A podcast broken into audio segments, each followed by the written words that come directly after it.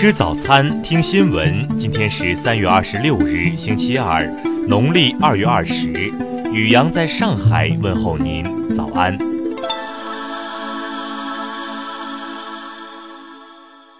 先来关注头条新闻。当地时间二十三日，加拿大多伦多地区万锦市一名中国男性留学生遭到绑架。当地时间二十三日下午，二十二岁的陆万振和一位女性朋友在散步，一辆货车在他们身后停下来，随后有三个蒙面人下车袭击陆万振。期间，陆万振一度试图反抗，但遭到其中一名嫌犯持有的电棍类武器电击，多次被眩晕枪击中后，陆万振被强行带入车内，嫌犯随后驱车逃离现场。陆万镇女性朋友并未受伤，目击全过程的她见状立即报警。据警方二十四日公布的信息，嫌犯作案所用的是一辆黑色道奇车，所挂车牌已证实为失窃车牌。目前，警方仍在调查歹徒犯案动机，并肯定这是一宗有目标的绑架案，因为歹徒是锁定目标而来。再来关注国内新闻。财政部昨天公布的数据显示，一到二月国有企业利润总额四千五百二十点五亿元，同比增长百分之十。重点行业中，石油、有色等行业利润增长。人社部近日决定取消七十三项由规范性文件设定的证明材料。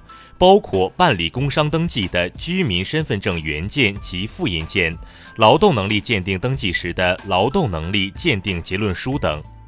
自然资源部副部长王广华昨天透露，二零二零年年底前，不动产登记数据要进一步完善，登记时间力争在压缩到五个工作日以内。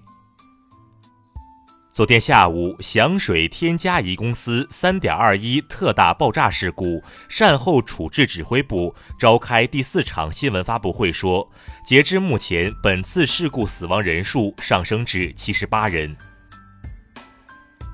公布二零一九年公务员省考招录计划的省份不断增加。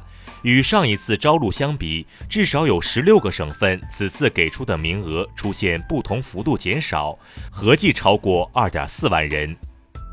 教育部昨天印发通知表示，父母用国学班替代义务教育，情节严重或构成犯罪的，将依法追究法律责任。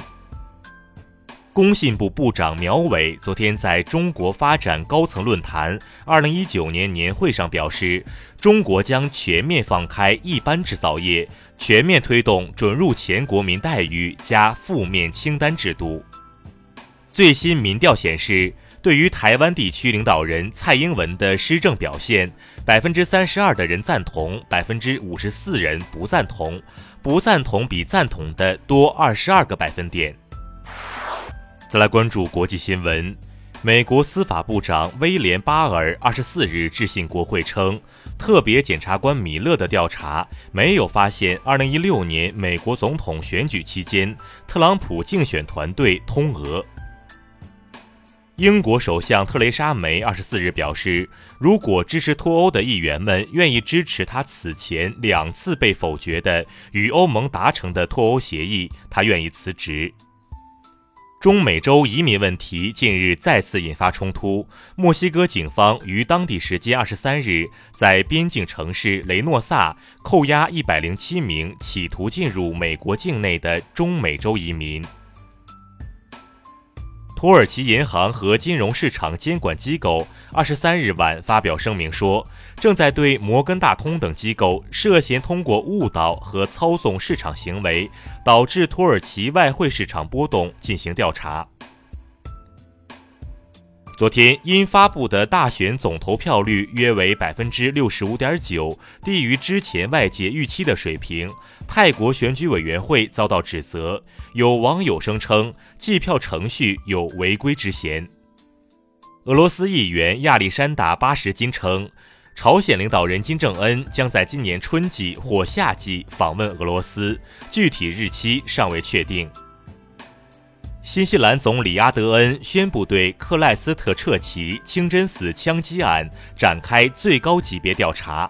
阿德恩表示，该国最高形式的调查适用于最重要的公共事务。在撤出韩朝联办三天后，朝方部分工作人员昨天返回联办工作岗位。韩国统一部称，尚不确定朝方的负责人是否也回到联办恢复工作。再来关注社会民生新闻。近日，一则南宁五月广场游乐园内两老人抢小孩消息引发热议。昨天，南宁市公安局兴安分局官方微博发布通报称，涉事老人因把别人孩子错认成孙子，才产生误会。目前，双方已各自将小孩领回。针对网络流传的云南大理州微山县清华乡政府一领导 KTV 包房不雅照一事，微山县人民政府新闻办昨天回应称，当地纪委监察委已介入调查。武汉大学回应游客穿和服赏樱被打，两游客中一人未办理预约赏樱手续，发生冲突前曾对女性保安进行言语挑衅。近日，嘉兴一女子因男友提出分手而心生怒火，便随手用打火机点着一包纸巾，扔在了男友新车里，致汽车烧坏。随后，女子称看到消防把火灭了，就去睡觉了。目前，该女子被刑拘。近日，长沙一保姆因女主人身患肌无力，竟当面搬空其十万家财。据悉，保姆因迷上网络投资，欠下债务。于是想到在雇主家捞一笔，目前已被刑事拘留。再来关注文化体育新闻，在昨晚举行的 CBA 季后赛四分之一决赛中，北京队客场以一百零六比九十六击败深圳队，以总比分一比零领先。二零一九年中国杯决赛昨晚在南宁举行，乌拉圭队四比零完胜泰国队，蝉联本次中国杯冠军。四川评书表演艺术家、传统四川评书唯一传承人罗世忠，二十四日因病去世，享年七十四岁。南京博物馆将于四月一日起采取限流措施，最终确定每日最高预约人数为两万五千人，以保障游客的参观舒适度。以上就是今天新闻早餐的全部内容，请微信搜索 xwzc 零二一。也就是新闻早餐拼音首字母再加数字零二一。如果您觉得节目不错，请在下方拇指处为我们点赞。一日之计在于晨，新闻早餐不能少。咱们明天不见不散。